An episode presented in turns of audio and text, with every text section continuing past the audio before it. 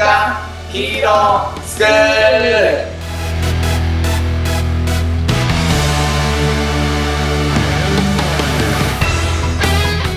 アニメ好き、働かないリーダー育成のマサオンと、漫画好き、えー生き生きとした大人を作るセミナー講師のヤマトンは、今日風邪でダウンしているので、このままちょっと喋り続けます。この番組は、漫画のね、かっこいいキャラとかをね、大人が真似をすることで、子供が憧れる大人になれるんじゃないかという、そんな小学生みたいな発想でやっているラジオです。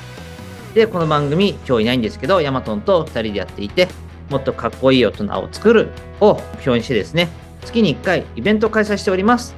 12月はですね、対面イベント、やっていこうと思っておりますので、よろしくお願いいたします。ということで、えーヤマトンが今日いなくてですね、どうしようかなと思ったんですけど、なんと、そのヤマトンの奥様であられる、チエさんと二人でお送りしていくことになりました。チエさんよろしくお願いします。はい、よろしくお願いします。パチパチパチパ。チパチパチパチ。チエさん、はい。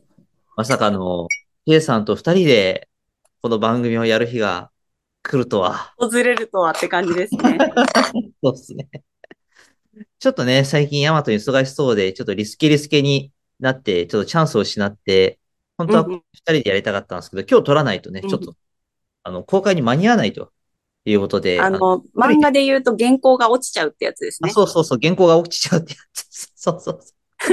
僕一人でやろうかなって思ったんですけど、はい。あの、こうね、はあの、橋本家から千恵さんと二人でやったらっていう提案が、そうなんですよ。そんなに面白い案がね、あるんだという。まあ、すべての出来事を楽しんでいきましょうというこね、となん何かしらの意味があったりとかはいするんじゃないかということで、前向きに前向きにやっていきましょう。聞いていただけたらと思います。ヤマトンを大事に。お大事にありがとうございます。はい。ということで、千恵さん、あの、千恵さんはい、え、一回出演したことあって、二回、え、ありましたっけ？一回だけ？あ、でも一回だけかも。まだ、そんな感じですね。すずめの戸締まりの時ですよね。はい。そうですよね。なんで、でもよかったですね。そうですね。まあ、あのーぼちぼち2回出てきてということで、はい。はい。あのーですがね、あのー自己紹介からまた始めていこうかなと思うので、よかったら、千恵さん自己紹介よろしくお願いいたします。はい。えーそうですね。あのーまあ、主人が生き生きとした大人を作るセミナー講師だとしたら、私は生き生きとした人が、こう、さらに生き生きとする恋愛とか結婚をしてもらうお手伝いをしている恋愛コンサルタントっていう感じです。あと、因数分解すると生き生きなんですね。あ、そうですね。あ、でも私、あの、マサオンさんは知ってると思うんですけど、その未来志向の生き生き系っていうよりはリスクヘッジからの穏やかな幸せを作る方が得意なので、あそうかもしれないですね。はい。どちらかというと、こう、後悔しない生き方をしようよっていう延長線上に恋愛とか結婚もいいものだよっていう見せ方をしてます。ああ、千恵さん、そしたら、なんかそこ、僕とヤマトンの、はい。対極にあるとこなんですけど、なんか僕はいも、こうそのネガティブ思考からの、はい。なんだろう、いい人生みたいな話をこうよくラジオの中でしてると思うんですけど、あれめちゃくちゃ共感してくれてるってことなんですか？もうめちゃめちゃ共感してますね。で、そうなんです。私よりも分かりやすく言っていただいてるから、ほら言ってるよって、こう全世界に言いたいぐらい。で、もちろんその、どっちが正しいとか間違ってるとかではないんですけれども、やっぱりこう、マサオン側の意見にすごく共感する人間もいれば、ヤマトさん側の意見にすごく共感する人間もいて、かつその全然違う考え方の二人が、すごい平和なラジオをされてるっていうのに、おなんかもうそれが世界平和の一歩目かなって思うぐらい。なるほどね。はい。そうなんです。ヤマトンと僕ってこう結構その本質の目指してるとこ同じだけど、そうそう本質のスタートがね、本当明略であることが多くて、でそこがこうね、結構、そうなんだっていつもね、ですよね、なんか。違うよって言うつもりは全くないんですけど、やっぱそうなんだってね、いつも思うとけど、千恵さんはやっぱ僕、あれですね、なんか似てるんですよね、本当に。何も似てるんですよ。なんかその何かをやるときの動機とかをマサオンに聞くと、すごい私がやるときの動機に近かったりとか。そうなんですよね。なんかね、あのーチャートみたいな分析しても、形とかも同じなんですよね。チェイさん似。てる似てる。そうなんです。まあ、そんなチェイさんが今日来てくれて、二人で話すってことなんですけど、これラジオじゃなかったらね、いやチさんと僕3時間ぐらいこう喋っちゃうんでね、いつもね。そう。結構今日は喋れちゃうんですよね。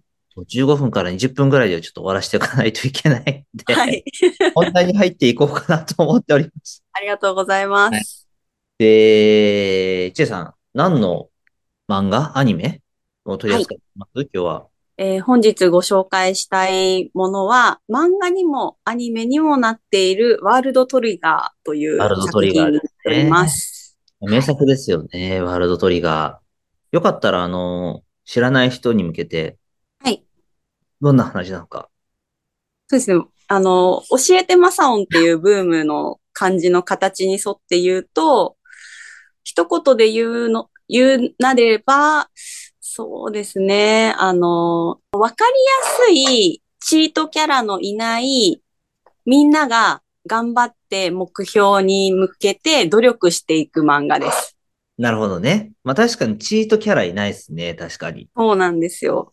いないいない。平和な感じはありますよね。あの、エヴァンゲリオンファンの方にちょっとどう思われるかドキドキする言い方なんですけど、そうねそうだよね。ちっちゃいエヴァンゲリオンファンが下にいるんですけど、なんかね、あのー、庵野監督がちょっとこう、気持ちがすさんでる時期に作られたものだと思っていて、で、うんワールドトリガーの方はどちらかというとちょっとこう、ものすごく準備をして健全な心のタイミングで始まったのかなっていう感じの作者の心情も出てるような気がしています。どうですか？あの、ちゃんと見られてるアニメ派のマサオンが教えてマサオンって言われたらなんて言います？でもヤマトンとやってる時も、これ結構ふざ、ふざけてるんで、もうこれやるとき。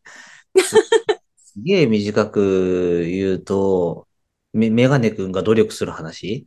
ああ、いい。それもいいですね。あそっち言えばよかった。そっちでもある。メガネ君が努力する話ですかね。そうですね。まあでもね、メガネ君、いおっしゃる通り、メガネ君が劣等生ってわけでもない。まあ劣等生そう。書かれてるけど、別にさ他のいろんなアニメに比べたらそうでもないっそうでもないですね。ていうのもあるので、まあ確かに、あの、本当にチートキャラがいない、うん。こう、話ですよね。なんかもう少しこう、知らない人に向けて、なんかストーリー展開とかもよかったら話していただけるえっと、なんかちょっとふわっとしてるかもしれないですけど、東京に突然異世界につながるトンネルみたいなのが出てくるんですよ。冒頭からね。で、ね。そこから、ちょっとこう、ネイバーと呼ばれるような知らない生物なのか、こう、ドドーンって出てくるんですが、そこを戦って悪いやつを倒すっていう団体が実はあって、はい。で、そこに主人公たちが所属をして戦っていくっていう話ですかね。そうですね。そうですね。主人公があれですよね。おさむですよね。そうですね、あの、三雲治くん三雲おさむ。と久我優馬くんと、あと、ちかちゃんも一応主人公なのかなって感じですね。まあ、ちかちゃんで。まあ一応その3人がはい。一つのチームとなって、そうですね。おまあ、戦ったり、あとこれ、なんていうかな、レベルを上げるじゃないですけども、うんうん。でこうやっていくっていう感じですよね。はい。ネイバーってあれですよね。日本語にすると隣人って意味ですよね。そうそうそうそうそうそう。そうなんですよ。ネイバーを倒す団体がボーダーですよね。確か。そうです、そうです。境界線っていう意味ですね。ね。だからその、異世界の、異世界と、こう、世界にも人間いるんで、人間界ってわけじゃないですけど、こっちの世界とあっちの世界の間を守るっていう意味でのこうボーダそうですね。ーですよね。確かね。そうなんです、そうなんです。見どころどこですか？このアニメの見どころは。見どころはですね、すごくチームワークだっったりを学べたりとか、なんかこう、組織の中で渡り歩いていく方法みたいなのも学べるかなと思ったりしていて、うん上の人の動かし方だったりとか、うん下っていう言い方はないんですけど、なんかこう、指令をするときにどういうふうにしていくのかだったりとか、うんうんうんあとはなんかこう、マサオン的な感じで言うと、サーバントリーダーってどうするんだろうっていう時に、すごくわかりやすいのが、そのおさむくんかなって思ってます。ああ、おさむくんね。うんうんうん。別にね、なんかね、おさむくん自身はマジで優秀でもなんでもなくて、そう、そうなんですよ。ね。あの、いざという、なんですか、ここぞという時にこう決めてきますからね。そうなんです。結構ね、責任は僕が持ちますみたいな感じの心意気があって、で、自分がそんなに持ってない人間っていう、持たざる主人公っていうフレーズが多分あると思うんですけど、そういう人間がどういうふうに、こう、努力をして成功していこうとするのかみたいな感じなんですよね。そうですね。なんか面白いですよね。なんか、ななんでしたっけ？トリガーっていうはい。武器をみんな持ってるんですよね。そうなんです。で、そのトリガーもいろんな形に選択できるものなので、自分のトリガーは、こう、短い形だったりとか、自分のトリガーは、こう、鉄砲形式とか、ねなんかいろいろそういうふうに多用できるところがいいのかなっていう。そのトリガーによって、本当剣になったり、盾になったり、なんかそうそう遠隔そう。遠隔攻撃ができたり、はい。で、それもね、こう、あれですよね、ワイヤー出したりね。ワイヤー、そうなんですよ。ジャンプ台出したりね。そうなんですよ。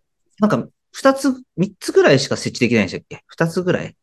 なんか、えーっと、あの、ガチャンっていうふうに、大きく阻むものは2つぐらいだったかな。そうですよね。だからそういうのをこう組み合わせて、その、なんかこう戦っていくって感じなんだけど、なんか。あれなんですよね、その、三人一組でランク付けされてるんですよね。そのグループに。えっと、3人1組ってわけじゃないんですけど、マックス5人とか4人とか3人とかって決まっていて、でそこのチームがこうなんか点数付けされてて、はい。あれ、あれなんですよね。あのネイバーの世界に遠征するためには、なんか、ある程度のランクに到達しないといけないんですよね。そうなんですよ。で、あの、チカちゃんっていう登場人物のお兄ちゃんがネイバーに行っちゃって、行方不明のままだったりとか、あの、チカちゃんのお友達も同じように行方不明のままだったりするので、おさむくんとしては何が何でも、その、チカちゃんを安心させるんだみたいなうん、うん。感じの動機だったと思います。そうですよね。あと、ユーマはネイバーですからね。そうなんですよ。実はネイバーっていうのも、こう、恐ろしい怪物がネイバーなのかなって最初ちょっとミスリードがあったりするんですけど、そうではなくて恐ろしい侵略してきた怪物は、そのネイバーっていう呼ばれ方をしている普通の人間の形をしている人たちが作ったものってことなんですよね。そうそうそうそうそう。で、うちはあれですよね、あの3人だったけど、ユーマもネイバーですけど、ヒュースっていうね、そうなんですよ。ネイバーががなんかあの、な、なんて言うんだろうな、ちょ、ちょっと若干こっちの味方にね、なってくるそうなんです、そうなんです。で、で、そいつが加わったことによって、なんかめっちゃ強くなったんですよね。あの、めっちゃ強くなりましたね。うんヒュースいいキャラっすよね。ニュース結構人気あるみたいですよね。あでしょう、ヒュース。あの、一応自分がすごく目をかけてもらった上官なのか、こう、家族なのか一族にはすごく忠誠を誓っていて、でその関係で最初は仲間にはなれないって言ってたんだけども、なんかこう、おさむくんがこういう目的は一緒だからここまでは一緒にできるんじゃないかみたいなね、こう相談をして、それなら自分も筋が通るみたいな感じの動き方なんですよね。サーバントリーダーですね。そう。はいぐいぐいあの、気合だとか根性だとか、なんか俺についてこいじゃない感じが私は好きですね。なんかあれですよね。なんか、ヒュースをチームに入れるための、なんか会議みたいなのに出た三雲はかっこよかったですよね。かっこよかったですね。あとはでも私、あの、記者会見に出た時とかすごい良かったですね。そんな感じなんですけど、なんかね、あの、後半に言いたいけど前半にも言っちゃおうかなっていう部分があって、はい、はい。もう後半に向けての準備ですよ。え、もうそんな時間ですか？そうです、そうです。早っ。そう、早いんですよ。はあ、やっぱでも、マサオンが聞き上手だから喋りやすいですね、すごく。です。ありがとうございます。ボーダーっていう中でも、ネイバーのことをもう絶対的っていうタイプと、あの、危害を加えるんだったら攻撃するよっていうタイプと、いや、なんだったら友達になれるんじゃないかっていう、ちょっと派閥があるじゃないですか。で、実際のネイバーはどうなんだろうっていうのを考えたときに、向こうは向こうの事情が実はやっぱりあって、こう、神が消滅したんですよね、確か。そうでしたっけ？神が。はい。で、その神を消滅した部分を補うためには、膨大なトリオンが必要だから、その、たくさんトリオンを持っている地球人を誘拐しなければいけないみたいな必要に迫られていて、で、だからこそ、こう、いっぱいトリオンを持っている地下がちょっと狙われるみたいなところがあったりするので、こう、0、100の悪っていうわけじゃもないところも私は結構好きですね。なるほどね。ゼロ100の悪じゃない。だからそうい方法は何か違うことがあるかもしれないけれども、まあ理由はあるんだなっていうか。なんか、そんなところがなんか、このワールドトリガーの中でちょっと喋っていきたいところだったってとこですかね。あ本当はそっちじゃないんですよ。あ、そっちじゃない？はい。本当は、まあそこもね、結構興味深いテーマですよね、そこも。はいもう一つの言いたいところは、登場人物がみんないいやつっていう話です。うんなんか急にライトになりましたね。まあみんないいやつですね。どっちも語れる。うん。みんないいやつの方はこう、なんでその話題持ってきたんですか？ああ、えっとね、なんかね、あのー私、漫画とかアニメいいなって思うと作者も調べ始めるんですけどうん、多分作者のこう年代も近いところがありまして、で、こう、なんだろうな。就活とかが氷河期だったりしたのかなとか、それがこう、漫画に反映されてるんじゃないかなとか、うん、うん、うん。っていうふうに見たときに、意外と上の人たちも、その、めちゃめちゃ悪い人たちいなくって、ちゃんと筋を通したら動いてくれたりとかうん、するあたりとかも結構救いがあるような部分が好きなんですよね。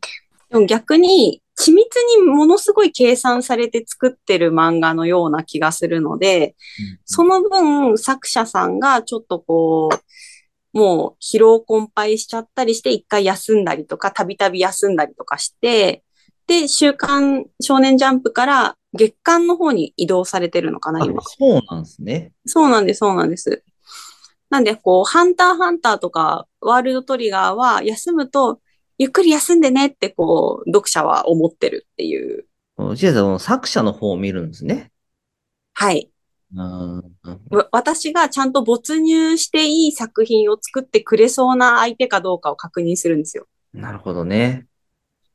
じゃあ、でも結構、その、漫画に限らず、まあ、その行いとかも結構その背景をこう結構考えちゃうんだね、こう、ちえさんって。えっと、そこまで全てのことにというよりは自分が興味があった時に深掘りしたくなるというところが強いですかね。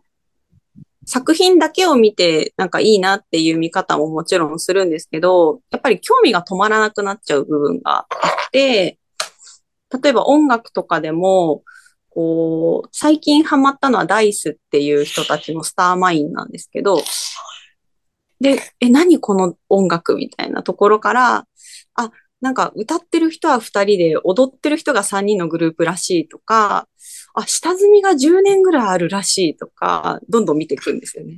あのね、なんか、このワールドトリガーを、こう起点になんか深掘っていきたい内容とかなんかあります？なんか、あの、登場人物が195人いるんですね。そんなにいんの？あれ。はい。で、それを私がこう公式ガイドブックか何かで知ったときに、この人どんだけ登場人物用意しといたんだろうって思って調べたら、やっぱりアニメ化するときに、あの、主人公たちは B 級なんですけど、A 級の人たちのトーナメント戦が1年前にあったっていう想定をしてたらしくて、その想定したトーナメント戦の勝敗を渡されたらしいんですよ。うん、うん、うん、うん。だからこう、アニメ化とか漫画化してないところのスコアとかも考えてたりとか、そのね登場人物一人一人の生い立ちとか、なんか背景とか兄弟構成とかも考えた上で出されてて、なるほど本当にいろんなキャラクターが出てるんですよね。なるほどね。なので、もしかしたらあなたに近しい登場人物も出てるかもと確実に言える漫画ではありますね。うん、うん、うん。これはね、でもちょっとこう、ちょっとこう、千恵さんのこうイメージと違うかもしれないけど、はい。こういう感じで、ちょっと深掘っていきたいなっていう、なんか軸が僕の中に一個できたんで、ちょっとご後半でやったー。喋っていってみようかなって思います。はい。はい。ありがとうございます。チェさん、あの、あのーいつもの、いってらっしゃいだけ、はい聞いてるかもしれないですけど、隣で。あの、いってらっしゃいだけお願いしますね。わかりました。分までちょっと役回りやるんで。はい。はいじゃあ、ちょっと前半は、あの、今日ね、あの、ヤマトンがいなくて、えー奥様のこう千恵さんにちょっといらしていただいてるんですけれども、あの、ちょっと後半にね、このあたりでちょっと切っていこうかなと思います。じゃあ一回切っていきますね。はい、じゃあ行きます。今日の学びを生かして、子供たちが憧れる大人に、今週もいってらっしゃい。